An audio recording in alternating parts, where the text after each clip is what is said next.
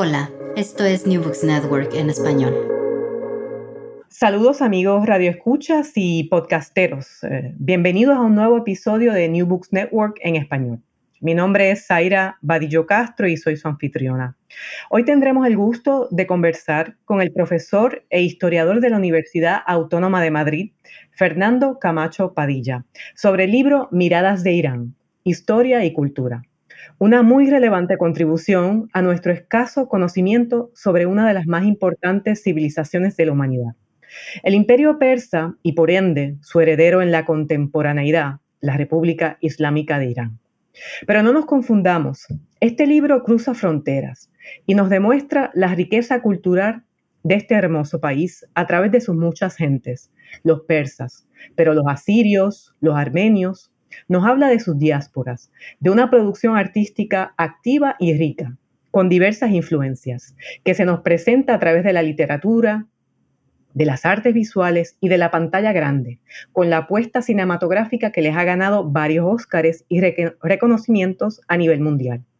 Este libro nos habla desde su poesía y literatura clásica, a la vez que puntualizan la popularidad de las novelas de cómics de la afamada artista Marjan Satrapi, iraní radicada en París, y parte crucial de una diáspora y una comunidad iraní comprometida con su país y con su tierra. Este libro es testimonio del importante legado de la cultura persa hoy, hoy en día y ayer, más allá de las fronteras actuales de la República Islámica de Irán. Es conocido, mayormente entre especialistas, que este legado sobrevive y se celebra en las tierras que en un momento formaron parte de este imperio, como es la actual República de Azerbaiyán, o entre los pueblos de Asia Central, Afganistán y Pakistán. Por eso incluir, eh, un estudio del poeta nacional de la actual República de Azerbaiyán, Nizavi Ganjavi, poeta persa, nacido en la ciudad de Ganja en el siglo XII y con una prolífica carrera literaria. La herencia de la cultura persa prevalece a través de fronteras nacionales y nuevas identidades culturales, como demuestra ese capítulo sobre Nizam Ganjavi. Miradas de Irán, publicado por la editorial Catarata en España, con el apoyo institucional de la Universidad Autónoma de Madrid, es un proyecto insigne liderado por cuatro editores o coordinadores, entre los que se encuentra nuestro invitado Fernando Camacho, a quien entrevistaremos en un momento, pero que incluye a otros tres profesores y especialistas en el tema de Irán y las relaciones internacionales, como Fernando Escribano Martín, Nadira Falsamni Hayardobón y José Luis Neila Hernández. El libro cuenta con tres partes, comenzando con estudios históricos, una segunda parte en estudios literarios y por último una aportación al tema de los estudios visuales.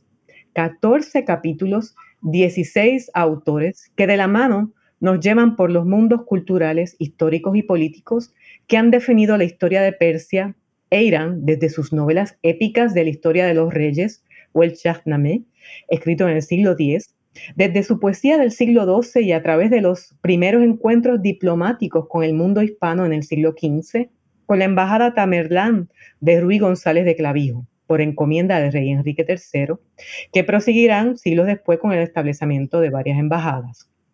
La introducción del insigne personaje Urush Bek Bayet, conocido, conocido, luego como Don Juan de Persia, enviado persa a la corte de España en el siglo XVI por el Chava, nos ofrece un análisis de estos géneros de libro de viaje que han servido para ilustrar a los historiadores sobre las apreciaciones de los hombres de la época sobre las historias, sobre las tierras que visitaban, desde sus prejuicios y desde sus maravillas. Bienvenido de igual forma y crucial en los debates actuales sobre la sociedad iraní es entender y analizar su arte desde los movimientos políticos y revolucionarios, que han marcado su historia, como la Revolución Constitucional en el 1905 y la Revolución Islámica del 79. No cabe duda que este libro ofrece muchas miradas de la complejidad y riqueza de esta tierra y su publicación es indudable de gran importancia en el desarrollo de los estudios sobre Irán en el espacio hispano. Y agradezco como especialista el empeño de los editores eh, en lograr una colaboración tan diversa, donde las voces de los especialistas iraníes estén presentes junto a sus colegas hispanos. Muchas gracias de mi parte y también muchas gracias a Fernando Camacho por aceptar nuestra invitación para dialogar sobre el libro. Antes de comenzar con nuestra entrevista, eh, me gustaría ofrecer unos datos eh, generales de nuestro invitado y coordinador principal de este proyecto. Eh, el profesor Fernando Camacho es licenciado en Historia por la Universidad de Sevilla, diplomado en estudios latinoamericanos, latinoamericanos por la Universidad Autónoma de Madrid y doctor en Historia por la Universidad Autónoma de Madrid y la Pontificia Universidad Católica de Chile. Su experiencia académica ha transcurrido en Suecia, donde ha sido profesor de las universidades de Estocolmo y de Alarma en materias de estudios hispánicos y latinoamericanos. También ha sido profesor colaborador en la Universidad de Southerton y la Universidad de Uppsala. Además, ha sido, ha sido profesor invitado en la Universidad de Teherán, en Irán, donde ha impartido asignaturas sobre derechos humanos y cine documental en América Latina, dentro de la maestría en estudios latinoamericanos.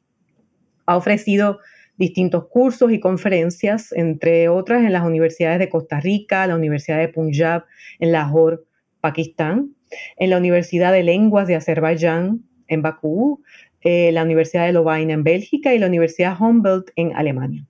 Entre noviembre del 2013 y enero del 2015 eh, hizo un postdoctorado en Sud y en el Instituto de Estudios Avanzados de la Universidad de Santiago de Chile sobre el papel que jugó Suecia en la recuperación de la democracia y la defensa de los derechos humanos en Chile.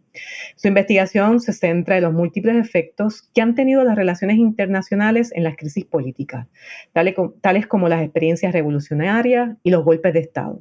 En este sentido, se interesa por la repercusión internacional de las violaciones a los derechos humanos cometidas por regímenes autoritarios en toda su dimensión, con una especial atención al fenómeno del exilio chileno y a la reacción sueca frente al desarrollo político de Chile durante las décadas de los años 60 y 70. Asimismo, trabaja las relaciones políticas dentro del sur global, especialmente en lo que se refiere a los contactos políticos entre América Latina y Medio Oriente, y más concretamente las relaciones de Irán con América Latina durante la dinastía Pahlaví y los vínculos de Cuba con Medio Oriente. Y recientemente nos, nos comenta que ha publicado eh, un artículo sobre eh, las relaciones entre Irán, República Dominicana, que será eh, publicado recientemente, y también otro artículo en relación a Cuba e Irán, así que le damos la bienvenida a esas importantes contribuciones para tener una idea más amplia sobre cómo Latinoamérica interactúa, ¿verdad? Más allá de los mares atlánticos y más allá, ¿verdad?, de los imperios europeos, también con otras naciones en Medio Oriente, en el caso de Irán. Así que muchas gracias, Fernando, por aceptar nuevamente esta invitación. Ya es la segunda vez que te tenemos acá en New, Books Network. Bueno, buenos días. Muchas gracias, Aira, por esta eh, tan, tan detallada presentación que has hecho del libro y de mi perfil académico. Efectivamente, bueno, es un placer también estar por segunda vez eh, contigo hablando de estos temas tan fascinantes, ¿no? Como la propia historia de Irán, sus relaciones con, con nuestro mundo, ¿no? Con el mundo iberoamericano o hispanoamericano.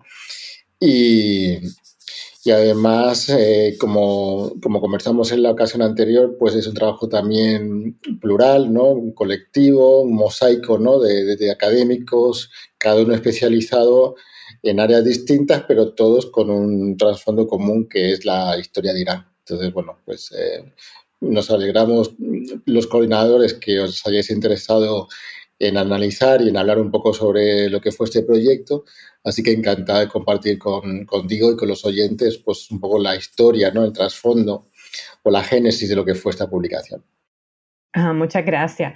Bueno, eh, a mí me gusta seguir el formato de New Books Network en términos a cómo llevamos la entrevista y además me parece siempre muy interesante conocer cómo los, los autores, ¿verdad?, llegan a sus temas, ¿verdad?, y cuál ha sido su trayectoria, ¿verdad?, académica. Por lo tanto, pues me gustaría conocer un poco más de tu trasfondo académico y que aquellos que nos están escuchando, ¿verdad?, este, cómo, cuál fue tu preparación, dónde estudiaste, este, y cuáles fueron ¿cómo decir? ¿Cuáles fueron los motivos que te llevaron a, adentrarte tanto en la historia de Irán y querer em, eh, trabajar estas publicaciones? Un poco si, si nos pudieses dar un, breve trasfondo académico, ¿verdad? De tu experiencia, pero también de la misma forma cuentes eh, cómo es que te aventuraste, ¿verdad?, a, llegar a estos mundos persas. Sí, es una, en realidad es una, vieja larga historia, pero voy a intentar sintetizar al máximo posible para no alargar demasiado, quitar tiempo a lo que es el, objetivo del, encuentro, que es el libro. Pero claro, como has señalado ¿no? en la presentación biográfica que has hecho, pues mi perfil es fundamentalmente latinoamericanista, más que nada.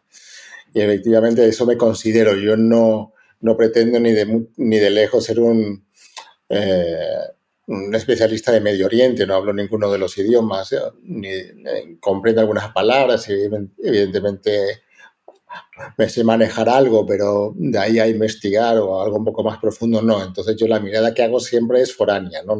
Hago una mirada interna y siempre trabajo por relaciones eh, exteriores o mm, relaciones culturales, en fin, este tipo de, de, aspectos que hacen que con los idiomas que ya yo manejo, que son fundamentalmente europeos, sí pueda acceder a fuentes que, que sean interesantes, pero siempre me, me faltará esa cosa ahí más interior que es lo que me impide a mí llamarme especialista en Medio Oriente.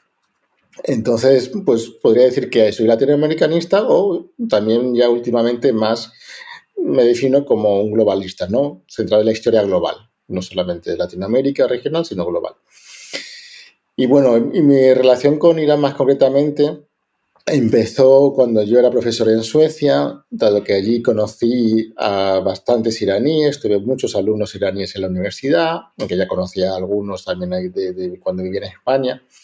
Y es un país que, bueno, pues está muy presente en los medios, tristemente por las tensiones políticas, pero bueno, también cuando uno estudia la carrera de historia, evidentemente Mesopotamia y la antigua Persia, pues está en los planes de estudio de las asignaturas que uno cursa.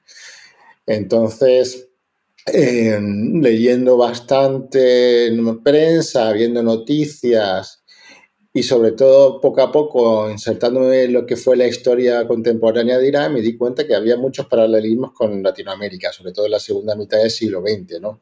Lo que era pues un régimen autoritario, el del Shah, sometido mucho a la voluntad de los intereses de Estados Unidos o de Occidente, el golpe de Estado contra Mossadegh en el 53, muy similar al que ocurrió contra Arbenz en Guatemala en el 54. Bueno, pues un poco la dinámica de la Guerra Fría me daban a entender que Irán tenía, más allá de sus propias características sociales y religiosas, sí un fenómeno de un desarrollo político e ideológico similar a lo que se daba en, en Latinoamérica y sobre todo en los países del Cono Sur. Yo trabajaba mucho Chile y encontramos muchos paralelismos también.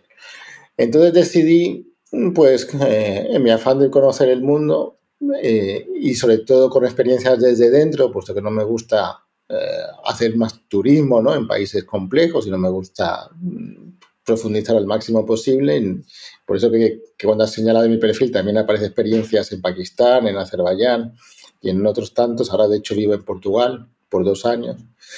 y lo que hice en ese caso fue ponerme en contacto con la Universidad de Teherán y les ofrecí eh, dar algunas clases o aquello que ellos consideraran oportuno sobre mis conocimientos de América Latina. ¿no? Encontré que siempre te llevaba este máster y que me pareció muy interesante y llamativo en un país tan lejano, ¿no? que ofrecieran cursos de nivel avanzado sobre Latinoamérica y ellos, bueno, me respondieron inicialmente, se dio una pequeña confusión graciosa y es que pensaban que yo estaba buscando trabajo, entonces me pidieron mi currículum, se lo mandé y me dijeron, ah, nos parece muy interesante, te podemos contratar. Y yo dije, no, no, no estoy buscando trabajo, yo tengo mi trabajo en la Universidad de Estocolmo, lo que quiero es hacer una estancia. Y me dijo, ah, bueno, pues en ese caso también, ¿no? Te cubrimos el alojamiento, te pagamos unos honorarios y qué cursos podrías ofrecer. Y bueno, yo le planteé una serie de propuestas y fueron estos dos que también señalaste, un cine documental y otro sobre derechos humanos en contexto histórico, ¿no? Más que nada lo que fue la dictadura de seguridad nacional y, y estos puntos, ¿no? Y nada, llegué allí, entonces, bueno, la experiencia fue excelente, conocer a los, a los alumnos, al cuerpo docente, la cultura de dentro, claro, aproveché también para viajar por el país y conocer otras ciudades. Eh, conocía, bueno, mm, gente también vinculada al mundo de la cultura, entonces, bueno, fue, fue fascinante y, luego, bueno, regresé a Suecia intenté formalizar un poco las relaciones desde la Universidad de Estocolmo con la Universidad de Teherán. Desgraciadamente, las personas con las que hablé en la Universidad de Estocolmo no tuvieron el más mínimo interés, por lo cual, bueno, pues no se pudo concretizar nada, a pesar de los esfuerzos que hicimos. Pero cuando ya llegué a la Universidad Autónoma de Madrid en 2015, después de otros periplos también por otros países, lo planteé igualmente en el rectorado de mi nueva universidad y, la reacción fue radicalmente diferente a la que tuve en Estocolmo, ¿no? Un interés eh, y un apoyo económico importante. Ya se enseñaba además lengua persa, ¿no? En la Autónoma fue la primera universidad en el mundo hispanohablante de enseñar persa desde la década de los 70, a partir de unos acuerdos que se llevaban negociando desde hacía mucho tiempo. Ya habían habido varios profesores persas también en mi universidad y por lo tanto, bueno, aunque no se había hecho grandes cosas en términos académicos más allá de la enseñanza, pero el Departamento de Estudios Árabes Islámicos, bueno, pues sí tenía un peso importante también con relación a otros países de la región y no fue difícil lograr financiamiento pues para empezar a organizar algunas actividades. ¿no? Es verdad que algo se había hecho, pero muy poco, muy poco y fundamentalmente de la mano de algún que otro profesor que casualmente no era de lengua persa o de, estudiantes, que ahí sí habían estudiantes iraníes también que habían organizado algunas cosas. Entonces, a partir del 2015 se empezaron sobre todo a organizar encuentros de cine, eh, conferencias genéricas de cultura y tradición persa, en fin. Y poco a poco, pues fui intentando ponerme en contacto con aquellos profesores y estudiantes interesados en las materias para, bueno, crear como una especie de equipo de trabajo, ¿no? Y en ese contexto, pues, eh, Fernando Escribano Martín, ¿no? También coordinador, se involucró bastante. En ese momento aún no era profesor a jornada completa en la universidad, pero se incorporó unos años más tarde y hemos creado ya un grupo de investigación en estudios de iranología, donde hay varios eh, investigadores, algunos de los cuales participan en, este libro, pero también muchos otros de Irán y de, América Latina, incluso de otros países. Y entonces, pues bueno, hemos tenido ya un parte del proyecto de investigación, hemos organizado muchos congresos y conferencias y seminarios presenciales, híbridos y online con universidades de Irán. Y debo decir que fundamentalmente nuestra contraparte, si bien eh, mis primeros pasos fueron con la Universidad de Teherán, luego me fui dando cuenta que era más fácil la colaboración con la Universidad de la Meta Batabay. Es una universidad muy buena, muy prestigiosa, un poco más pequeña, eso sí, y tiene la ventaja que es mucho más ágil y la coordinación y la comunicación es mucho más rápida, ¿no? que a veces estas universidades tan grandes eh, pues a veces organizar actividades son un poco complicadas y lentas, entre muchas otras cosas, ¿no? Entonces, tampoco nos han llegado, debo decir, muchas propuestas de universidades iraníes para firmar convenios y acuerdos con la autónoma, porque ya se ha convertido en un referente en Irán, ¿no? Cuando en Irán hablan de una universidad española, pues casi siempre el nombre que aparece es la autónoma, porque sí hemos tenido una presencia relativamente importante los medios de comunicación iraníes. Cada vez que hemos ido a organizar alguna actividad, alguna conferencia allí, la verdad es que ha habido muy buen recibimiento y han llegado periodistas, han escrito artículos en periódicos, hemos salido de los canales de televisión. Entonces, en ese sentido, la autónoma quizás está más presente que otras. Aunque también sé que la Universidad de Alicante, la de Santiago Compostela, eh, algo la Complutense, han tenido sus, sus, encuentros, ¿no? Y también han sido, creo que, bastante positivos. Pero con, eh, con, relación a lo que comentaba antes, varias universidades iraníes nos han escrito, incluso han llegado emisiones de otras universidades, pero claro, no, la capacidad que tenemos nosotros es limitada, no podemos colaborar con todas, ¿no? Y sobre todo porque somos muy pocas personas las que trabajamos con Irán desde la autónoma y preferimos seguir profundizando en aquellos contactos que ya tenemos y que son sólidos y que funcionan bien que ir probando un poco a, ver qué, ocurre, ¿no? Sí nos hemos abierto un poco a otras universidades, a otros colegas, pero tenemos que también concentrar nuestros esfuerzos, ¿no? Entonces, a la Meta Batabay ha sido la universidad que hasta el momento mm, ha ha tenido resultados más positivos, ¿no? Y, seguimos en ello. Estamos pensando en organizar un encuentro el próximo año, en, en, diciembre, en el 2024, que sería el primer encuentro en Irán del grupo de investigación, a que sería abierto a todo el mundo.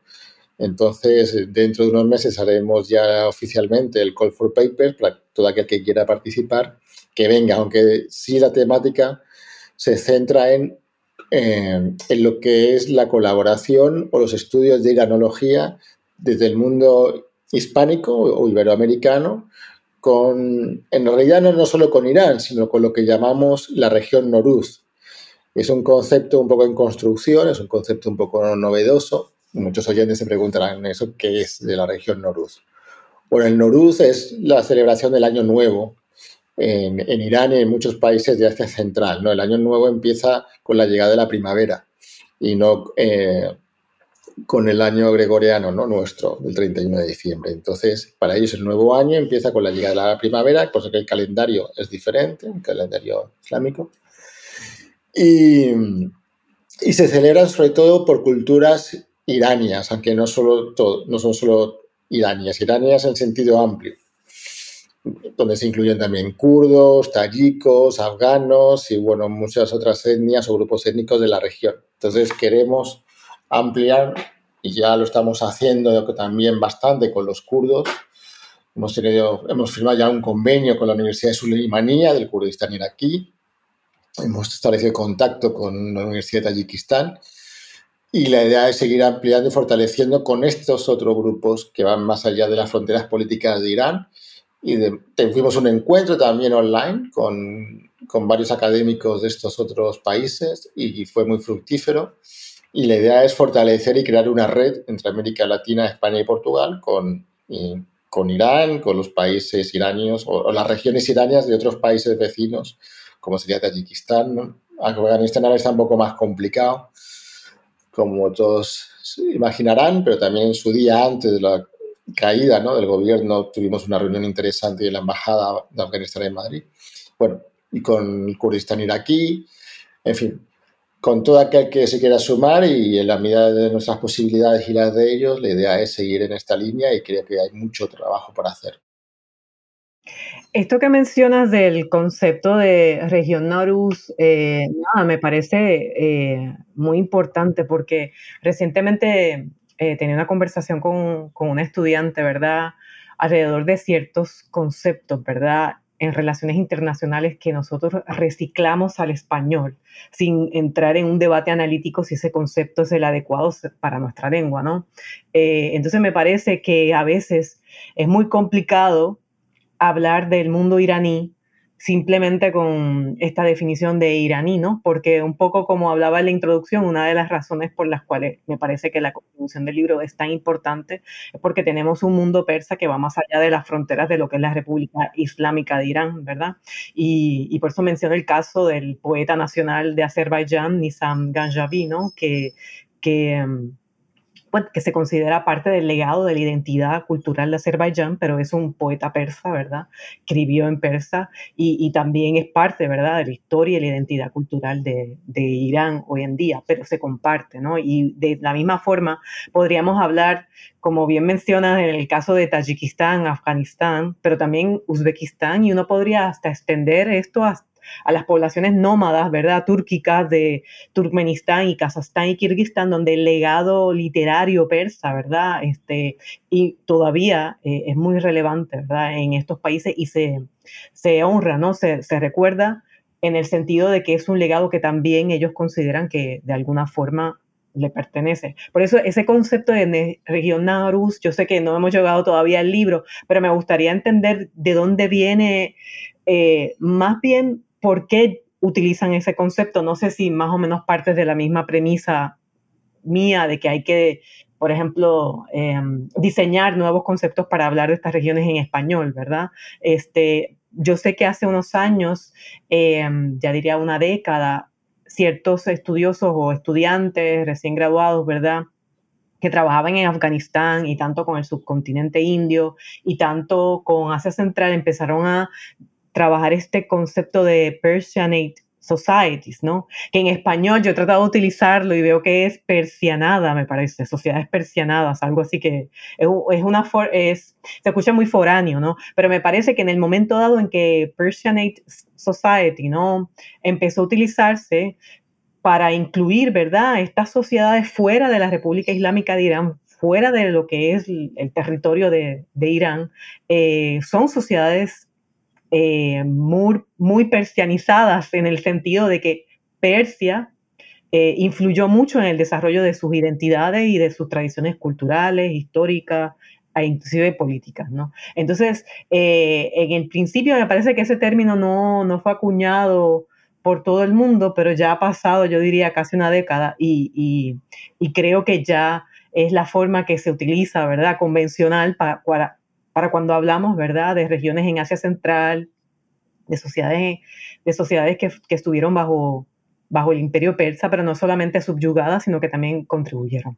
Así que nada, un poco porque este debate me interesa y me parece que es muy relevante porque esta publicación de Miradas de Irán, conjunto a la primera publicación que también editaste con Fernando em, Escribano sobre los 400 años, ¿verdad?, de relaciones eh, diplomáticas entre el mundo hispano y, Persia, ¿verdad? Constituyen, digo yo, como especialista, ¿verdad?, un punto de partida bien importante para entonces establecer, ¿verdad?, la iranología como una área de estudio más allá de especialistas, ¿no? Porque sí sabemos que hay especialistas en Irán, en el mundo hispano, pero suelen enfocarse en unas áreas más específicas, más especializadas que tienen que ver un poco más con historia antigua, pero que me parece que las publicaciones, las dos publicaciones, esta que vamos a hablar hoy de Mirada dirán, como que un poco se abren, ¿verdad?, a tratar una variedad de temas, ¿no? Y es un punto de partida para también promover, ¿verdad?, más este, intercambios como los que, los que has planteado que hacen con otras universidades en Irán, con, con, universidades españolas en este caso, pero que en el futuro espero que también pueda este, incluir este, especialistas de, de Latinoamérica. Por eso esto esto que mencionas del tema del, de este concepto de región Narus, eh, no sé si pudieses abundar un poco de por qué llegan a él, por qué deciden utilizarlo. Y, te pregunto, eh, tal vez podríamos equipararlo indirectamente a cómo se ha empezado a utilizar el concepto en inglés sobre Persianate Societies recientemente, o lo ves como dos cosas distintas.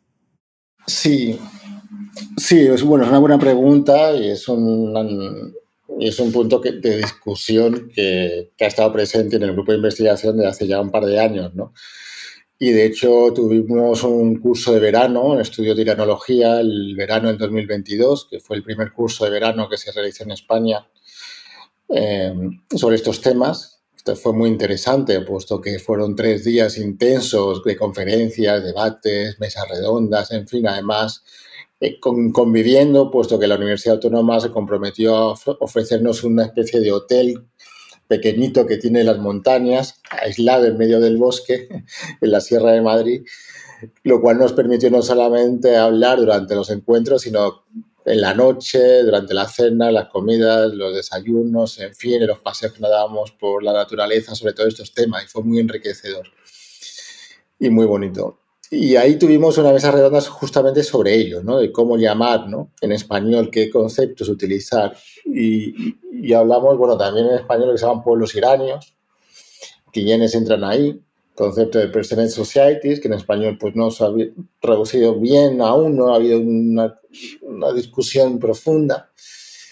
Y al final un poco la conclusión que tuvimos nosotros desde el grupo eh, la autónoma y los profesores o colegas españoles es dejar que nuestra contraparte iraní decidiera el concepto que quisieran aplicar ¿no? Eh, dentro de esta red y de esta colaboración.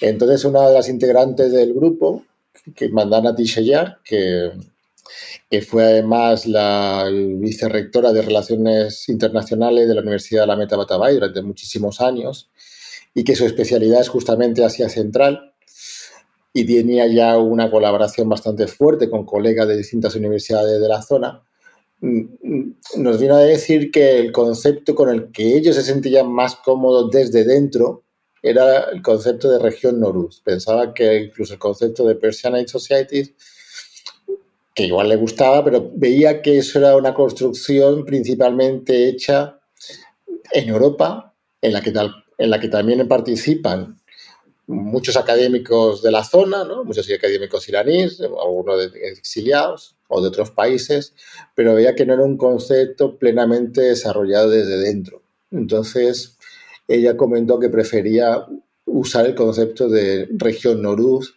con la cual también colegas de otros países se sentían más cómodos, porque lo de Persian al final decían que lo seguían asociando como a Persia, y, ellos mm, mm, tienen una actitud un poco, algunas veces, lo que ella comentaba y lo, también lo que hemos observado, eh, ideologizada o politizada y creen como que de alguna manera el nombre de iranio o persa como que les hace creer a los no iraníes o persas que se intenten de alguna manera como apropiar de ellos, ¿no? Como si fuera una especie de concepto de alguna manera neocolonialista de alguna manera, ¿no? Culturalmente hablando. Entonces preferían buscar una palabra que fuera neutral, una palabra que fuera neutral con la que nadie se sintiera de ninguna de las maneras integrado ¿no? en un concepto con los que ellos creen que no forman realmente parte, aunque sí lo entienden, ¿no? Y eso también nos pasa a nosotros con los kurdos, ¿no? Y, y con el debate que tuvimos con relación al grupo de investigación. Y, entonces, claro, al hablar de, de pueblos iranios, los kurdos decían, bueno, por eso de iranios son, porque como muchas veces las discusiones se hacían en inglés, Dicen, es que no somos iraníes. no, no, ya, ya, sabemos que no sois iraníes. Entonces intentábamos explicar que pueblo iranio va más allá de, Irán. Pero si no son académicos de las ciencias sociales, están muy metidos realmente en la historia y en el pasado común, no les termina por gustar. Pero cuando decíamos Noruz, ahí, ahí sí, ahí sí. Ahí no hay ninguna duda porque nos encanta Noruz, le damos Noruz y eso es un referente cultural nuestro porque todos se apropian del Noruz como si fuera de ellos. Entonces ahí no había la más mínima tensión al respecto. Entonces al final dijimos, pues ok, que si ellos prefieren que usemos región Noruz, pues región Noruz. Aunque en el grupo de investigación sí seguimos llamándonos grupo de estudios sobre... Bueno, pusimos por los pérsicos, también un poco, porque eh, pérsico sonaba un poco menos politizado a ellos que eran pueblos iranios. Entonces, queremos una especie de constructo, ¿no? De pueblos pérsicos. Pero era también para intentar eh, evitar discusiones que para nosotros eran un poco innecesarias, ¿no? También se dio en parte con las conversaciones que tuvimos con los afganos, ¿no? En la embajada, recuerdo. Entonces, bueno, es verdad que, que hay muchas susceptibilidades al respecto y, que, y, creemos que seguirán habiendo discusiones a futuro. Y lo que sí nos gustaría desde el grupo de investigación, y bueno, quizás tú misma podrías formar parte, es mm, crear algún tipo de encuentro específicamente con muchas ponencias, sobre todo de hispanohablante, de cómo definir la región en, en, en español, o lengua castellana, e incluso sacar algún tipo de publicación, ¿no? De discusión teórica sobre los usos de los conceptos para abordar esta, esta región, que creo que en español es necesario, así como en otros idiomas eh, quizá ya está lo suficientemente abordado, pero en español, como tú has señalado claramente hace un rato, todavía tenemos que ponernos de acuerdo para ver cómo definimos a esta zona. Sí, no, ese debate es, eh, como dicen, una asignatura pendiente y, yo creo que urgente, porque Irán, como comentamos, ¿verdad? Eh, y sus relaciones con Latinoamérica pues han ido evolucionando y me parece que ya deja de ser como que un ente eh, incógnito, ¿no? Y yo creo que sí que es el momento para entrar en ese debate. A mí me gusta el término Norus. Yo pensaría que tal vez da una impresión muy cultural, sobre más estudios culturales, pero yo creo que es importante nada más empezar el, el diálogo y hacer, y hacer propuestas. Así que gracias por esa, esa explicación, yo creo que es muy importante eh, dentro del contexto de todas estas publicaciones. Eh, y sí, creo que muy bien abarca mucho de lo que se llaman sociedades persianizadas, ¿verdad? O, Persianate eh, eh, societies. Lo único que es que mm, tal vez entraría un poco en debate con aquellos académicos que sean un poquito más, eh, digamos, de pensamiento muy religioso, ¿verdad? Porque entre algunos sectores, ¿verdad? El Noruz se ve como una tradición, ¿verdad? Eh, cultural preislámica, ¿no? Y en algunas ocasiones, pues, se, eh, se quiere como acabar, ¿verdad? No acabar, pero eliminar la importancia que ha adquirido para muchos pueblos como una forma de recordar, ¿verdad? Este, un pasado eh, cultural eh, que fue muy, muy rico, ¿verdad? En su desarrollo de identidad, en el caso de Asia Central, de Azerbaiyán, pero también dentro de Irán. Por eso que pienso que es un término que, que vale la pena debatirlo, pero que también también es importante, ¿verdad?, tener ese espacio de discusión porque puede ser también muy polémico para algunos sectores.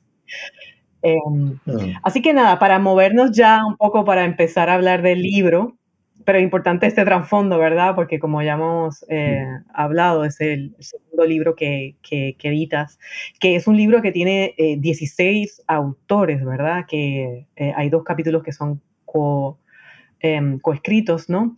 Son 14 capítulos, 16 autores, es como que un proyecto magno, ¿no? Eh, inmenso. Entonces quisiera preguntarte eh, cómo fue el proceso, cómo se contactan, porque veo que entre los autores, ¿verdad? Y es algo que creo que también es una contribución muy importante, no solo son autores hispanos, sino también son autores eh, iraníes. Así que no sé si nos pudieses hablar un poco en términos de la logística y, y cómo se contactan, por qué se contactan algunos y cómo surge la idea de agruparlos, ¿verdad?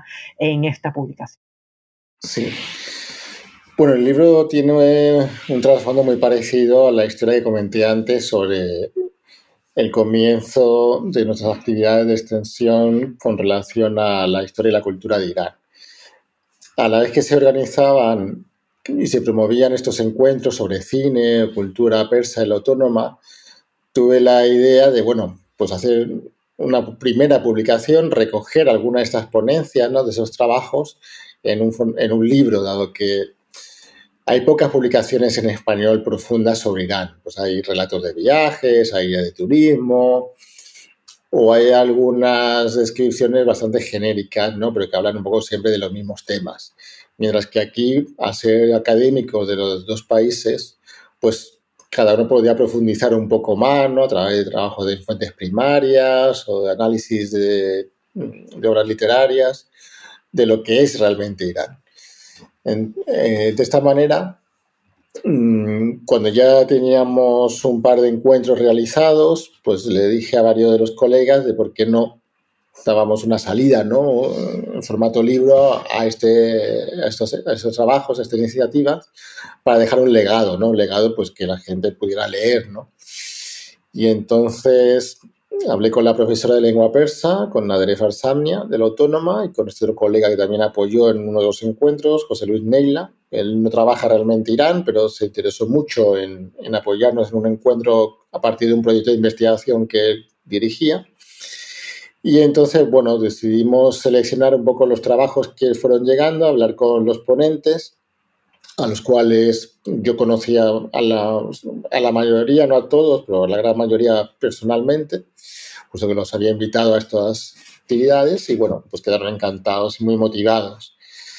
Entonces la mayoría de estas de esas contribuciones de la obra se corresponden a las propias presentaciones, pero ya mucho más trabajadas, mucho más elaboradas, mucho más eh, sólidas, ¿no? Puesto que hacen ya referencias académicas, en fin, no es, no es, un libro de actas como pasa en congresos, esto después eh, es una elaboración mucho más minuciosa. Y, y entonces, bueno, pues nos costó, la verdad, que un tiempo, ¿no? Puesto que esta era la idea del primer libro y luego fue el, segundo. El que, era el, que iba a ser el segundo al final salió primero. Porque um, después tuvimos que, bueno, buscar financiamiento y una serie de cosas que lo retrasó un poco. Pero finalmente la autónoma, casualmente durante el COVID, pues mm, algunas partidas del presupuesto no se llegaron a utilizar porque la universidad estuvo prácticamente cerrada, ¿no? Estuvo cerrada durante el confinamiento. Entonces, fondos que habían del Vicerrectorado de Relaciones Internacionales no se utilizaron para nada. Entonces, había ese remanente ahí, ese sobrante. Y bueno, hizo una propuesta al Vicerrectorado de utilizar parte de ese remanente justamente pues, para sacar esta publicación dentro de, de la producción de, la autónoma vinculada al vicerrectorado. Y la vicerrectora en ese momento, Carmen Lacalés, que es quien escribió el prólogo del libro, pues se interesó mucho. Ya había participado en varias de las actividades sobre Irán que yo había organizado. Y entonces quedó encantada y, por supuesto, nos entregó este prólogo que, con, el que se comienza el libro, ¿no? Quisimos también pues, recoger un poco esta experiencia de iranología, o de estudio de iranología de la autónoma. Entonces, la introducción, además de hablar un poco de los trabajos del libro, hace una especie de resumen, de recapitulación de lo que ha sido la, iranología en España y más concretamente en la autónoma. Entonces, una buena introducción, no, es una cosa muy profunda, pero es lo, yo creo que hasta ahora es lo único que hay escrito en España donde se recoge un poco la tradición de estudio de iranología en, en España, hablando también pues, de otras universidades, de otras asociaciones académicas, centros de estudio que trabajan con Irán o con la región, en fin, algunas otras obras que han salido también. Por eso que se llama una mirada hacia Irán desde el mundo académico y cultural de España. Y, y luego, pues, la iranología no pertenece exclusivamente a una disciplina cerrada como podría ser la historia, la literatura, la filosofía o, lo que, o muchas otras, ¿no? Entonces, es verdad que quienes nos interesamos procedemos de distintas áreas. Pues de la historia somos muchos, pero también de los estudios visuales, también de, la, de los estudios literarios, en fin. Entonces lo decidimos organizar en bloques para dar un poco mayor consistencia al libro. Que cada bloque sigue una lógica o cronológica o temática, ¿no? Eh, y, cerramos con estudios visuales, que es también, pues, eh, trabajos más del tiempo presente, ¿no? Pues habla de muchas películas o de novela gráfica, como ha señalado Sartrapi, pues conocidas por la denuncia también que se ha hecho en los últimos años. Eh, varias de estas personas, además de participar en los encuentros, pues han tenido una vinculación profesional con la autónoma. Profesores hay varios, pero también hay doctorandos o doctorandas iraníes ¿no? que han estudiado en la autónoma, como Fateme José Noglinori o Samane Milani, o personas que han hecho instancias de investigación en la autónoma, como Bajara Karaklu, o incluso un, investigador español que vive en Irán y que ha pasado ya pues, alrededor de 10 años en Irán, que es Javier Hernández, que él es la primera persona que se conozca que tiene una doble titulación de doctorado por una universidad iraní y por una universidad extranjera.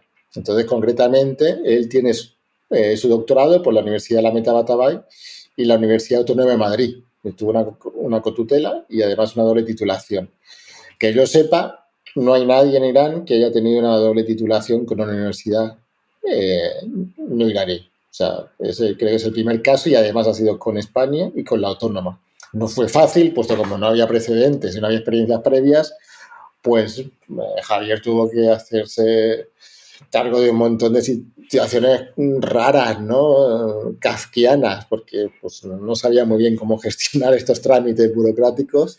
Pero bueno, todo salió bien y, ahora disfruta de esta doble titulación. Y su contribución al libro es maravillosa y además tiene un valor añadido de que es que él mismo buscó los poemas que le parecían más interesantes para esta obra, que son poemas que no han sido traducidas al español y él mismo los tradujo todos uno a uno al español para poder publicarlos en el libro.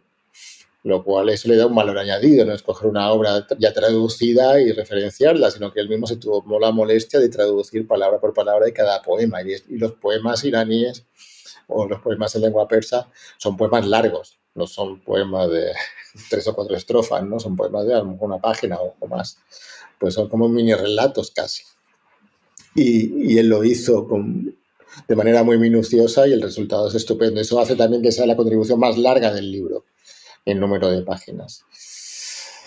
Em, si quieres, déjame luego eh, mencionar rápidamente, ¿verdad? El capítulo, el título del capítulo de Javier Hernández Díaz, que es fascinante y se titula Poesía militante y de compromiso social durante la Revolución Constitucional. Y es ciertamente, como, como explica, una importantísima eh, contribución, ¿no? Eh, por por el trabajo ¿no? que, que, lleva a cabo, pero también por su análisis y porque un poco introduce al lector hispano, ¿verdad?, sobre, eh, sobre ese momento tan, tan importante en la historia de Irán, que es la revolución constitucional a principios del siglo XX. Sí. Hay otros también doctorandos españoles, como Elena Pérez, Elena, que es quien escribe justamente el trabajo de Sartrapi, pero también de otras novelas autobiográficas que se han hecho por iraníes en el exilio. Y, y luego también pues tenemos pues, profesoras, profesores o académicos que viven en Irán, como Nazmeh Chouberi o María Jarrusta, con quien hemos tenido una colaboración también en el pasado bastante estrecha. Luego hay una académica que vive en Inglaterra, bueno, en Reino Unido, porque creo que está en Escocia, Laura Castro Rollo, que trabaja mucho sobre Irán, tiene un canal en, en Instagram ¿no? sobre eh, estudio de iranología con muchísimos seguidores. Em, y bueno, en el caso concreto de mi investigación, que presento aquí en el libro, pues es un trabajo bastante inédito y, y que hasta entonces muy desconocido, que habla de la labor humanitaria española con las comunidades cristianas de Irán durante el genocidio armenio, o el genocidio de Armenia, en fin, hay varias denominaciones, y cómo a partir de, de esta violencia, de estas masacres que cometieron los turcos o, tribus aliadas a los turcos, no solamente ellos, sino también otras, otras personas, pues acabaron en, un número relativamente importante emigrando a Latinoamérica. Entonces, esto es un fenómeno bastante desconocido, puesto que cuando uno habla de la emigración hacia América Latina, pues hace referencia a los italianos, a los españoles, a, los alemanes, en fin, funciona un poco a cada país, incluso también la migración del Levante, el Mediterráneo, ¿no? de sirio-libaneses, palestinos, también es conocida, pero es mucho menos conocida, bueno, incluso la migración armenia ¿no? es algo conocida, pero la migración de comunidades cristianas de Irán hacia Latinoamérica es muy poco conocida. Bueno, no se sabía nada, ¿no?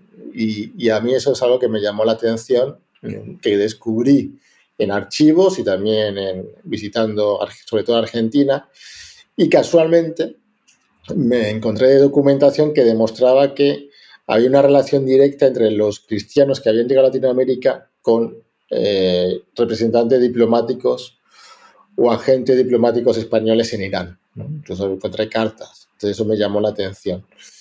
Y pude ver cómo aquellas comunidades cristianas del noroeste de Irán, de la zona de Tabriz y de Urmia, que habían sobrevivido a esta barbarie, acabaron, algunos habían ido antes, pero otros eh, llegaron después, acabaron sobre todo en Argentina, algunos en Brasil, algo llegó a Cuba, México, y son originarios de Irán. La más importante está en Argentina.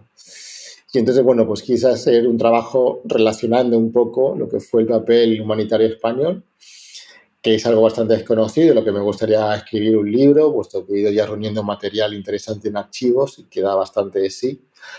Y, y luego, bueno, pues hice ese, ese trayecto ¿no? hacia Latinoamérica que, que en parte lo empecé a conocer con anécdotas cuando investigaba, porque yo esto lo, lo, lo encontré investigando sobre relaciones Irán-Latinoamérica, ¿no? O sea, yo, ese es en realidad mi punto fuerte con relación a Irán, y me llamaba la atención que aparecían armenios y asirios muchas veces en estos contactos de Irán. Incluso conocía en Irán, o bueno, conozco, y es amiga mía, una armenia iraní que habla con acento argentino. Y me dice, no, yo es que crecí en Argentina pero soy armenio iraní. Entonces, y ya me contó un poco su, su, historia personal y familiar, ¿no? Entonces ya tirando un poco del hilo, ya yendo a, hemerotecas y archivos, pues ya vi que esto no era una cosa puntual, sino que, que había un, una relación bastante más profunda. Pero bueno, que se invisibiliza un poco, puesto que las otras comunidades migrantes en Latinoamérica son mucho más grandes, ¿no? Pero que es interesante. Entonces, pues hicimos este primer trabajo sobre esta temática en este libro y mi idea es seguir profundizando eh, en los próximos años porque también hay un filón interesante y curioso, ¿no? Que, que es necesario de rescatar para ver que estas relaciones va más allá a los, a los intereses políticos, sino que también hay otros aspectos dignos de, de.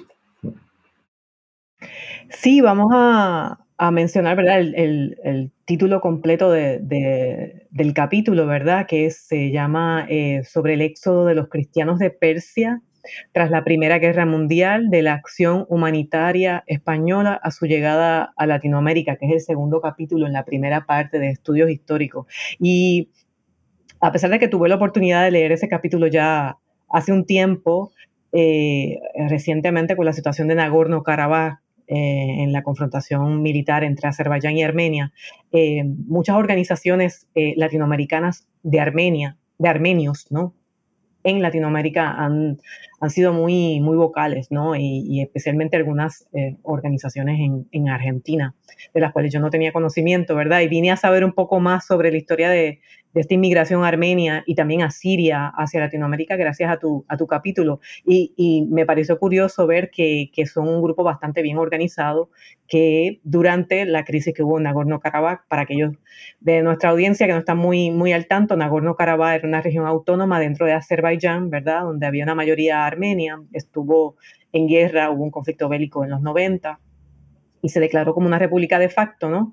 Pero recientemente, tan recientemente como septiembre, ¿verdad? Luego de otro último enfrentamiento militar con Azerbaiyán, Azerbaiyán eh, eh, ha ocupado la, región y la población armenia eh, se ha visto forzada, ¿no? A, emigrar nuevamente, pero en este caso a la vecina vecina estado, estado de Armenia. Y, y, un poco te quería preguntar sobre tu capítulo, porque no hay mucho conocimiento, ¿verdad? Tal vez sobre esta inmigración asiria, ¿no? Los asirios también reclaman que hubo un periodo de, extrema violencia hacia ellos, ¿verdad? En el Imperio Otomano y también abogan por que se le considere como otro genocidio, igual que el que es reconocido por muchos muchos países en relación al genocidio del 1915, ¿no? Entonces, iba a pedirte que si brevemente le podrías eh, dar un trasfondo, ¿verdad?, a, nuestra audiencia sobre, sobre esta crisis de principio del siglo XX en plena comienzo de la Primera Guerra Mundial, ¿verdad? Para aquellos que no, no conozcan mucho de estas dos poblaciones y por ende, ¿verdad?, cómo cómo en tu capítulo explicas muy bien cómo, cómo llegan a Latinoamérica, pero tal vez, tal vez eh, que entendamos, eh, ¿verdad?, el, trauma, ¿verdad?, que pasan estas poblaciones. Y en el caso de la población asiria, que no es muy conocida, ¿verdad?, en, nuestro, nuestro espacio hispano. Sí.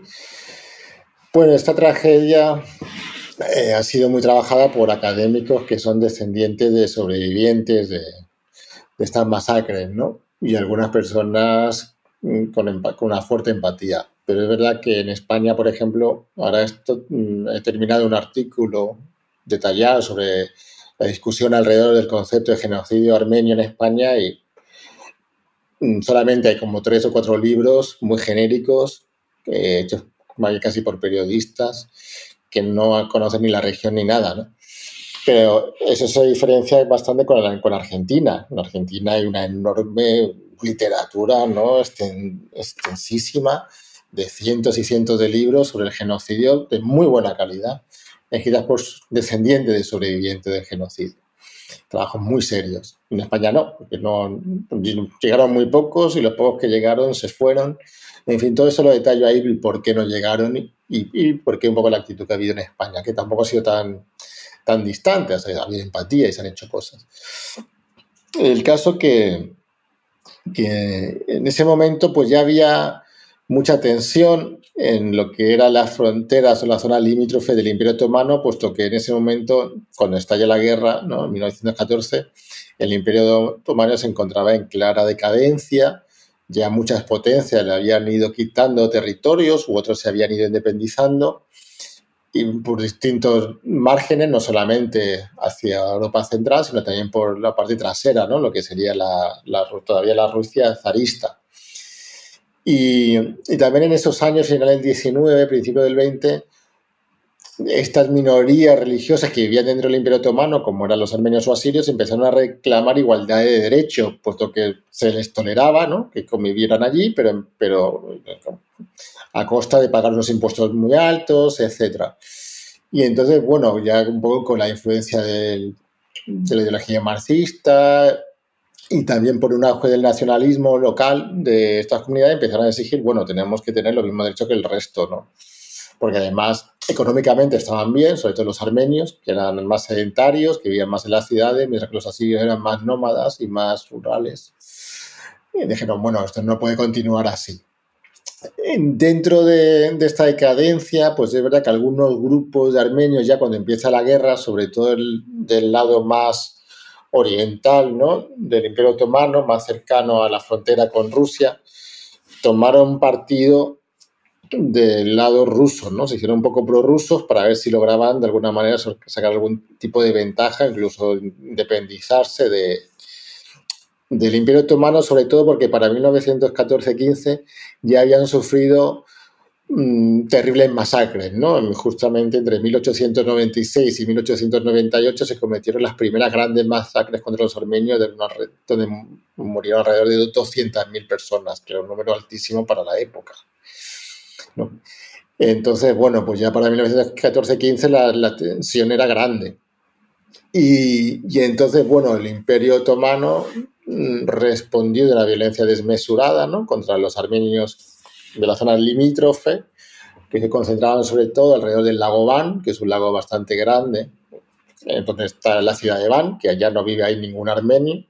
Yo la visité en el 2017 y la parte de la ciudad antigua solamente quedan los cimientos de las casas de apenas 10 o 20 centímetros de altura. Fue totalmente arrasado y lo que hay es una nueva ciudad que está detrás que viven kurdos. ¿no? En toda esa región donde antes vivían armenios, que los armenios vivían, bueno, no solamente en Man, sino también en Mardin y otras ciudades, o asirios, ahora todas esas casas que eran casas señoriales, casas muy bonitas de piedra, piedras talladas, ahora son, son todo kurdos, ¿no? Yo viajaba allí, algún asirio queda, pero me decían, no, cuando yo me quedaba, muchos son ya hoteles, decían, no, pues esta casa eran de armenios, esta casa eran de asirios, ¿no? sobre todo de armenios, las que son más refinadas. ¿no?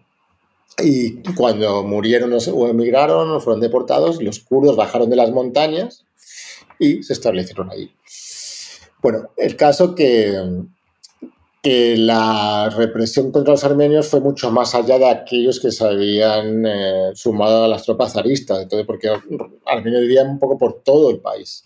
Y entonces la gran mayoría no tenía realmente intención de, de participar en ningún tipo de enfrentamiento, pero los deportaron, bueno, mataron a los hombres y deportaron a las mujeres y los niños pensando de que, bueno, que podían en algún momento sumarse al levantamiento y el estar repartidos por todo el país podría ser un poco incontrolable, ¿no?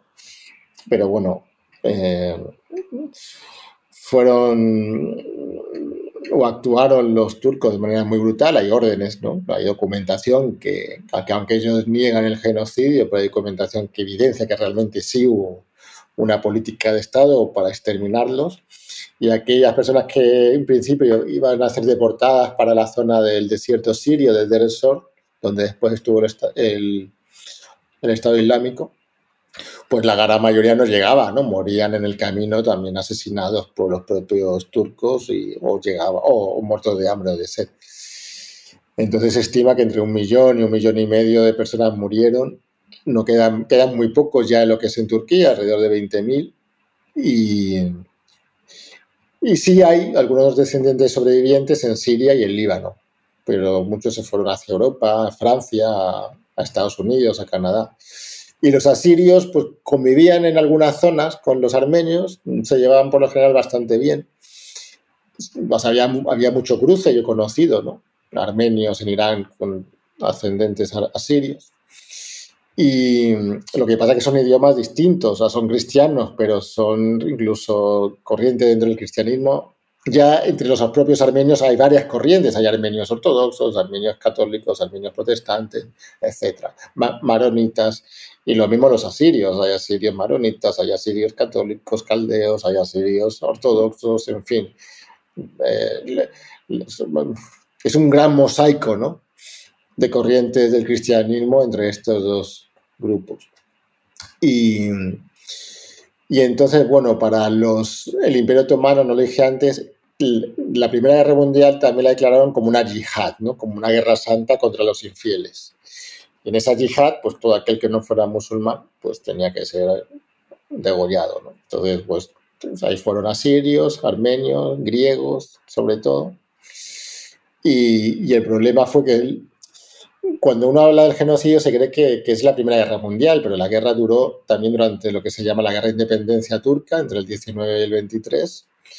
Y en Irán es verdad que la Guerra de Independencia no afectó, pero sí esta zona del norte de Irán, del noroeste de Irán, fronteriza con Irán, fronteriza con Turquía, fronteriza con Najicheván, que es otra región de Azerbaiyán, pues fue muy inestable hasta 1921-1922, había poca presencia del, del Estado persa, no tenían tropas ni nada, entonces varias de las masacres más terribles que se cometieron en la zona fueron incluso después, fueron en 1919, y no fueron por turcos, fueron por tribus musulmanes de allí. ¿no? Entonces, bueno, es un tema que en español eh, no hay nada o casi nada escrito, muy desconocido, pero que, que, tiene una importancia e incluso una relación directa con nuestra historia, porque bueno, pues España estuvo allí presente en la zona, protegiendo a estas comunidades, y varios de estos sobrevivientes se establecieron en, en Latinoamérica. Hay algunas memorias que se han traducido, son interesantes al español, de armenios, que cuentan cómo pasan de Irán hasta Latinoamérica. Luego algunos de Latinoamérica acaban viviendo en Estados Unidos, la mayoría en California.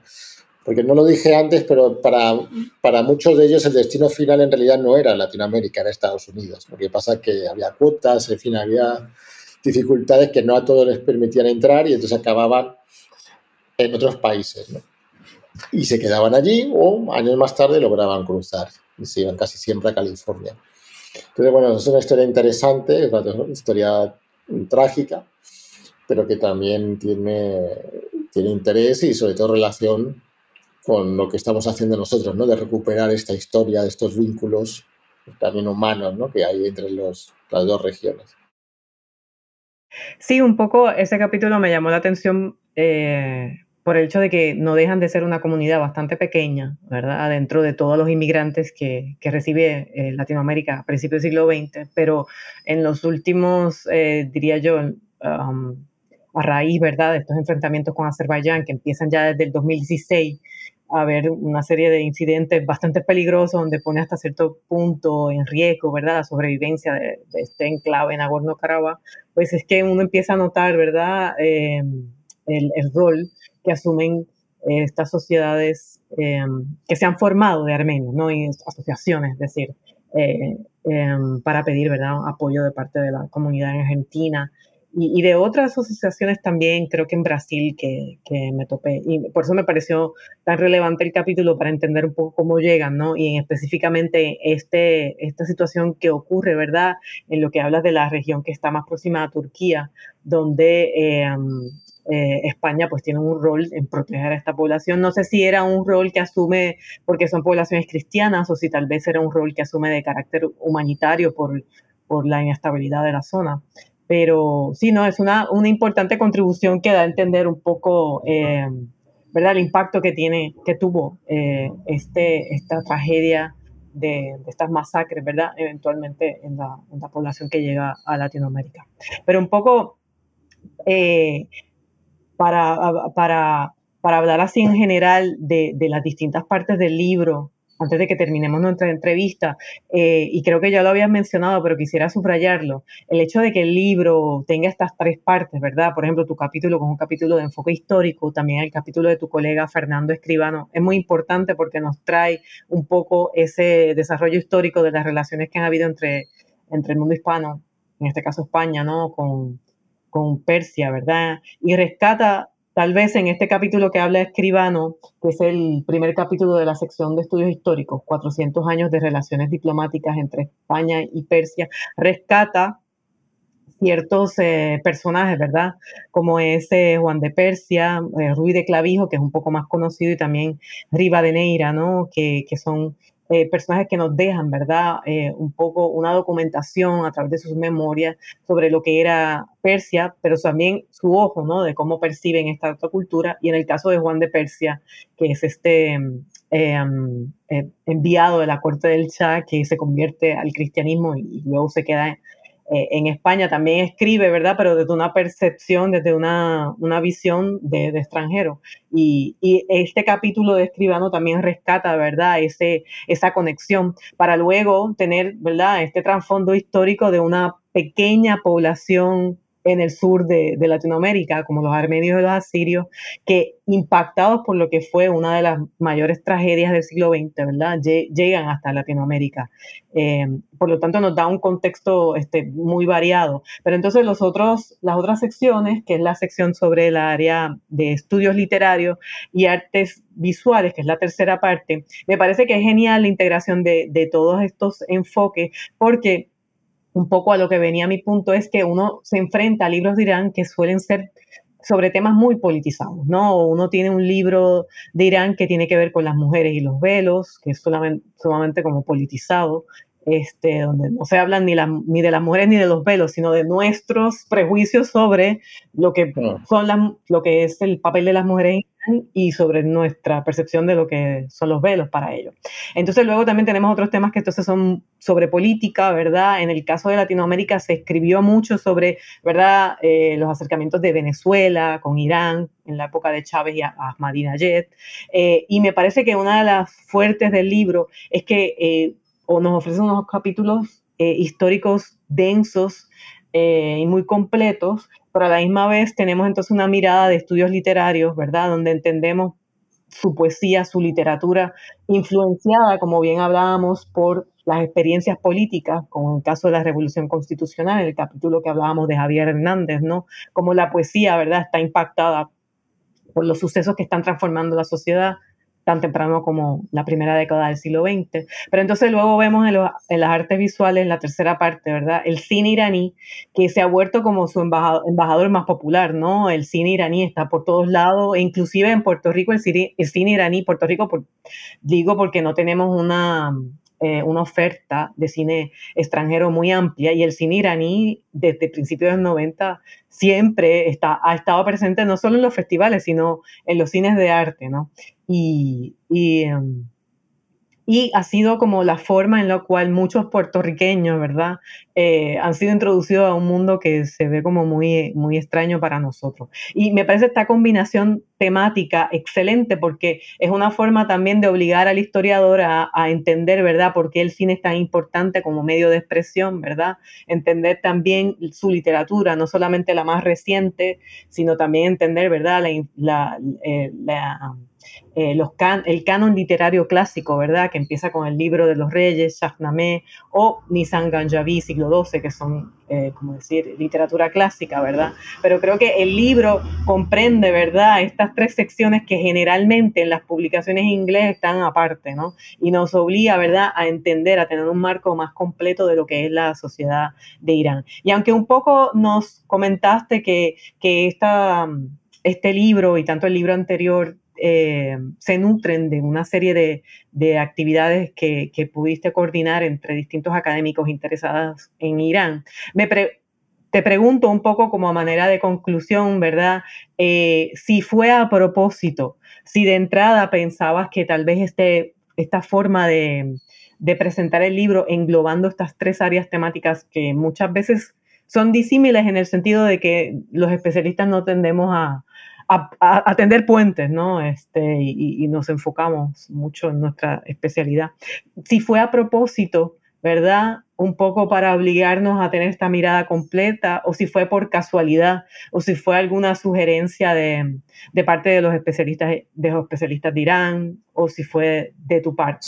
No sé si vas entendiendo un poco eh, la, mi pregunta, ¿no? En el sentido de que, que eh, si, si esta forma, ¿verdad? De, de organizar el libro eh, eh, era eh, un objetivo que tenías pendiente como editor?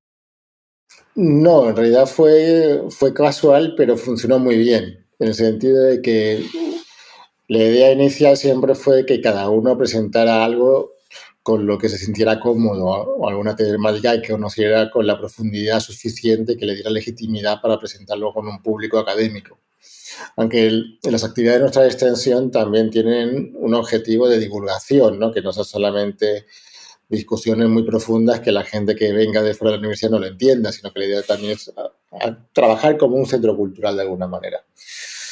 Y entonces, bueno, una vez que ya se organizaron, creo que fueron tres eventos, los tres primeros eventos importantes que tuvimos, pues conseguimos estos trabajos. Luego hubieron algunos, creo que mm, tres o algo así, que no llegaron a publicarse, puesto que no, no tenían la calidad suficiente. Pero eh, nos encontramos con esta especie de puzzle, ¿no? por llamarlo de alguna manera, de estos autores y simplemente pensé, ¿no? Eh, junto con otros colegas, bueno, ¿qué, ¿qué, estructura le damos para que tenga coherencia, ¿no? que no sea simplemente como un listado de títulos que no tengan nada que unos con otros.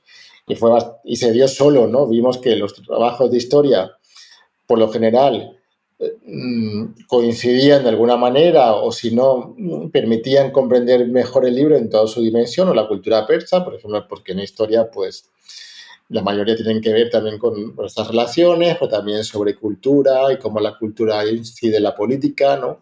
O si hay un capítulo que ya se enfoca más en el zoroastrismo, pero no se puede entender Irán sin conocer el zoroastrismo, porque el zoroastrismo tiene un peso cultural impresionante, ¿no? y muchos de esos trabajos sobre el Shahnameh, sobre el propio Shirin, o, em, todo, ¿no? El zoroastrismo está ahí. Entonces, este trabajo de, la profesora Castro Rollo, aunque a lo mejor va un poco, eh, está un poco distante de los otros tres, pero, nos ayuda a entender mucho mejor el contexto de los trabajos que están en el libro. Lo de los trabajos de literatura, la verdad es que encaja muy bien unos con otros, puesto que se van relacionando, vinculando o dialogando también, ¿no? De alguna manera, hasta llegar al presente, puesto que entra con el Shahnameh, que habla también un, libro que habla del pasado, un poco en la edad moderna, la entrada a la edad contemporánea, con la revolución constitucional y luego también un poco en el presente, con el último trabajo de Chauvery. Y los estudios visuales igual, aunque se centra sobre todo en cine o en novela gráfica, pero también hablan o, se discuten temáticas que están presentes en todas las películas y las novelas gráficas, de manera que entre estos textos hay un diálogo no intencionado que permite que la comprensión y que la lectura se pueda hacer de manera seguida, fácilmente, que no uno lea un, un capítulo y empiece el siguiente y se sienta perdido, sino que es una especie, cada, cada capítulo es una, una introducción al capítulo que está por llegar, ¿no? que, que, uno va a leer. Entonces, se pueden leer por separado, evidentemente, pues son autores y trabajos independientes, pero también se pueden leer de manera corrida y eso ayuda también a, comprender mejor los otros capítulos. Mi trabajo, por ejemplo, se entiende mucho mejor después de leer el texto que lo precede de, Fernando Escribano Martín. ¿no? Y en mi trabajo, como yo también hablo un poco de religión, aunque hablo más del cristianismo, pero también de alguna manera ayuda a entender mejor el trabajo de Javier Gil. Y, y, así sucesivamente con, a lo largo de todo el libro. Ahora justamente tengo un amigo académico que lo compró hace poco y lo está leyendo, ya casi lo ha acabado, y es uno de los puntos que, me, que ha señalado, que dice, mira, son, son capítulos independientes, pero que parece que forman todos parte de un trabajo de un mismo autor, de alguna manera. Casi, no todos, pero casi todos. ¿no? Y eso yo creo que es un éxito que tiene el libro. El libro ha tenido, pues ya salió hace un par de años, la verdad es que ha tenido muy buena circulación. Lo hemos presentado en distintos foros como Casa Asia y en otras universidades. Y, la verdad es que las reseñas y los comentarios que hemos recibido son muy buenas. Y, en muchas revistas académicas hemos tenido la suerte y nos ha dado la alegría de que ha sido reseñado el libro. Yo creo que las revistas en español sobre Medio Oriente y mundo islámico, eh, todas ha salido una, alguna reseña sobre el libro. Entonces, bueno, si alguien quisiera tener una idea un poco más profunda académica antes de decidir si lo adquiere o no, puede leer cualquiera de estas reseñas que están en Internet. Muchas están en Dialnet o en cualquier revista y, y se, y se una idea un poco más clara de, de los trabajos que están aquí desarrollados. Sí, un poco una de las últimas preguntas que tenía pendiente era sobre la percepción de, del público eh, en relación al libro, pero más enfocándome en los estudiantes, ¿no? Porque los estudiantes hoy en día están más conectados y tal vez Irán no es eh, este lugar tan, eh, tan lejano para nosotros tal vez hace eh, unos 20 años cuando empezamos tal vez a interesarnos en, la, en, esta área. Y un poco para, para ir concluir, quería preguntarte cuál ha sido la percepción, si has tenido la oportunidad, ¿verdad?, de dialogar con tus estudiantes en España, ¿verdad? Y cómo, cómo es percibido el libro, ¿verdad? Por este tipo de audiencia, pero ya no un poco nos has comentado que, que, que sí, que el libro ha tenido como como una, buena recepción entre el público variado, no solamente académico. Pero me pregunto yo en el salón de clase, eh, tal vez como los estudiantes, las nuevas generaciones, ¿verdad? Eh, ¿cómo ah, ¿Cuál ha sido tu experiencia en, cómo lo han recibido? Sí. Eh, el tema de Irán y la receptividad que se da entre el estudiantado es una pregunta interesante ¿no? y algo que hemos discutido mucho. Con relación al libro, pues es verdad que, yo no lo he promocionado dentro de mis propias asignaturas, ¿no? Un poco por, no sé, porque no creo que proceda, ¿no? Hacer autopublicidad de lo que uno hace. Pero, pero sí han venido estudiantes libremente a algunas de las presentaciones que hemos tenido y la verdad es que lo han disfrutado mucho y varios de ellos lo han comprado y de hecho, bueno, aquí hay una estudiante en el propio libro española de doctorado, que hablé ya de ella antes, Elena Pérez, que es una de las personas que se benefició de las becas que tenemos con Irán. Entonces ella ya estuvo en Irán gracias a, los vínculos académicos que tenemos. Y cuando yo presento los temas de Irán, por lo general hay bastante interés. Y también cuando menciono a los estudiantes que existe la posibilidad de hacer estancias allí, ¿no? En la mayoría de los casos hay, más, hay mucho interés, pero temor, pero más temor que por parte de los estudiantes, por parte de los padres de los estudiantes, por, por la imagen peyorativa, ¿no? tan negativa que aparece en los medios. Entonces ha habido casos de estudiantes que, que van a irse a Irán, ¿no? están preparando los papeles, la solicitud de las becas, o en fin, vienen a hablar conmigo, me piden, hacen mil preguntas y tal. Están muy motivados y al final llegan y dicen, mira, lo siento, pero es que mi madre no me deja. ¿no?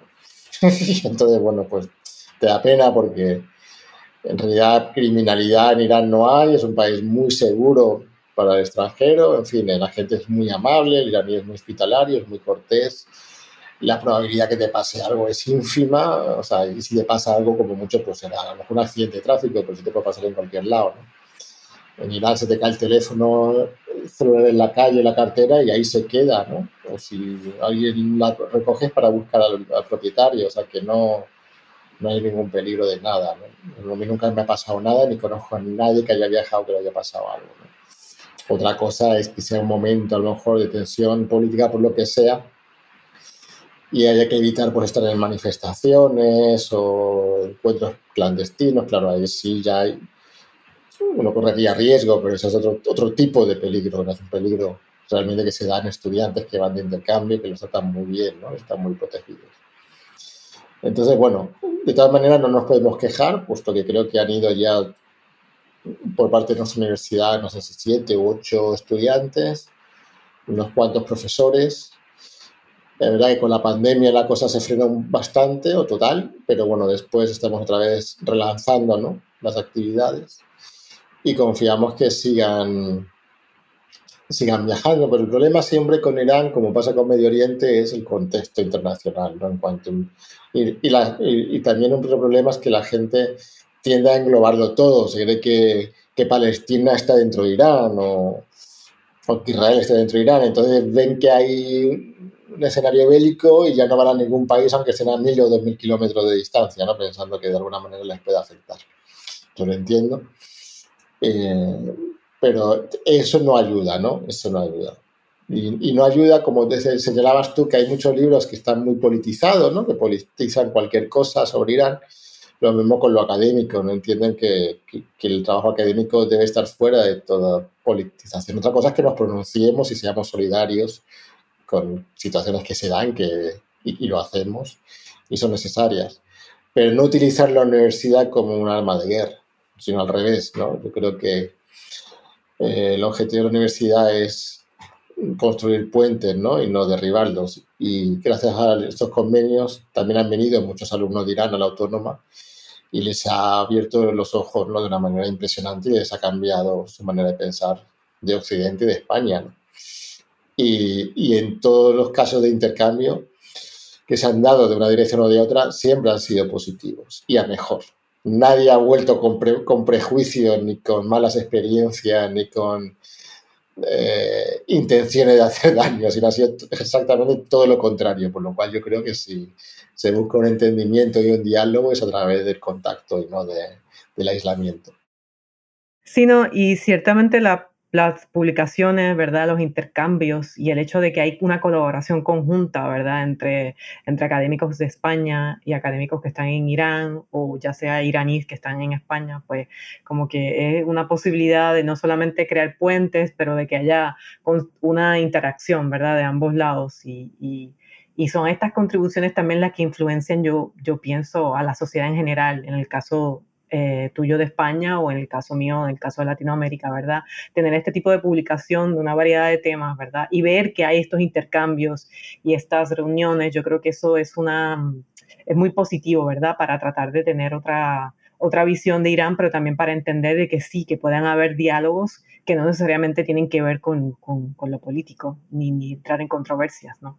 Así que muchas gracias por, por todo ese esfuerzo que, que han hecho para, para, tener este espacio, ¿verdad?, de discusión y por las publicaciones. Entonces, un poco para ir ya terminando, me gustaría, además de agradecerte por haber em, tomado de tu tiempo y, y hablar con, con con tanto eh, esmero, ¿verdad?, sobre todo toda la complejidad del libro, con un libro, como bien mencioné, de muchos capítulos, de muchos temas y que ah, hemos podido ofrecer y, te agradezco una mirada una mirada de Irán pequeña en esta entrevista a, los distintos, em, a distintas temáticas ¿no? que trae, tanto de las artes visuales, de la poesía como, como de la historia. Y espero que aquellos que nos estén escuchando eh, tengan la oportunidad de conseguir el libro. Yo voy a colocar el enlace en nuestra página de New Books Network para que lo puedan, lo puedan adquirir. Eh, pero un poco para ir concluyendo, eh, me gustaría, siempre terminamos con la misma pregunta, pero ya que tienes tantos proyectos en relación a Irán, sabemos que tienes eh, varias ideas para el futuro, pero no sé si hay un proyecto en particular que quisieras compartir, que estás trabajando, ¿verdad? Eh, que, quisieras este, detallarnos más, ya sea de Irán o de cualquier otro, otro tema. Es una forma de concluir también, pero es una forma también de, de dar a conocer, ¿verdad?, el trabajo que están llevando a cabo los académicos en el espacio hispano. Sí. Bueno, pues una pregunta para ir cerrando. Concretamente tenemos eh, quizás tres, tres, tres, proyectos en marcha. Con la Universidad de Alameda Batabay tenemos un libro que saldrá el próximo año, que ya está acabado porque se está editando, sobre relaciones entre Medio Oriente y, y América Latina. Entonces, bueno, es un libro más general pero es fruto de una colaboración entre profesores de las dos universidades y sí hay varios capítulos que abordan relaciones de Irán con América Latina, pero también de países de la región con América Latina. Muy interesantes, la verdad, y inéditos, la gran mayoría.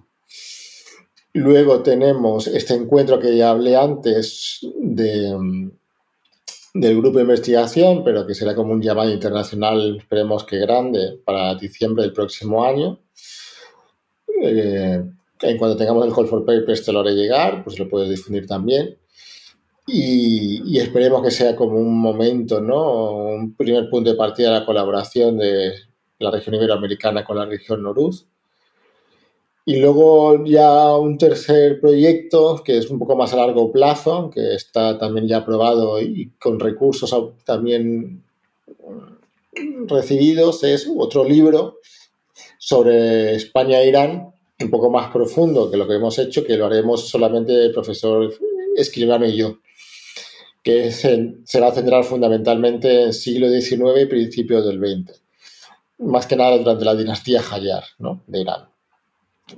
Habrá un capítulo de contexto previo, pero la idea es acabar más o menos con el golpe de Estado en 1925, puesto que también hay bastante material y queremos profundizar más en las publicaciones que vamos sacando, ¿no? Y, y ahí contamos ya con el apoyo de, la, de una fundación, ¿no? De Iranian Heritage Foundation de Estados Unidos, que, que se interesó mucho justamente con esta idea. Entonces, bueno, estos serían un poco los tres proyectos más cercanos. Eh, de mayor peso, aunque bueno, tenemos siempre cosas pequeñas por ejemplo, seminarios constantes de investigación, si viene alguna académica la autónoma, pues siempre organizamos alguna conferencia. Y, luego también el profesor escribano con otra colega iraní. Esto sí es interesante, aunque no va dentro del marco del, grupo, ni, ni, yo formo parte de ello, pero se está montando la primera gran exposición en la Biblioteca Nacional de España de manuscritos persas que se encuentran en colecciones españolas. Entonces, bueno, ya está anunciada la página web de la Biblioteca Nacional y a partir de febrero podrá ir uno a, a la biblioteca y visitar una estupendísima colección en una sala hermosísima con todos los manuscritos persas que hay ahí, que se han ido rescatando o que han ido llegando a lo largo de distintos siglos, ¿no? De hace ya mucho tiempo, y sin embargo no sabían que, que existían o estaban medio perdidos, ¿no?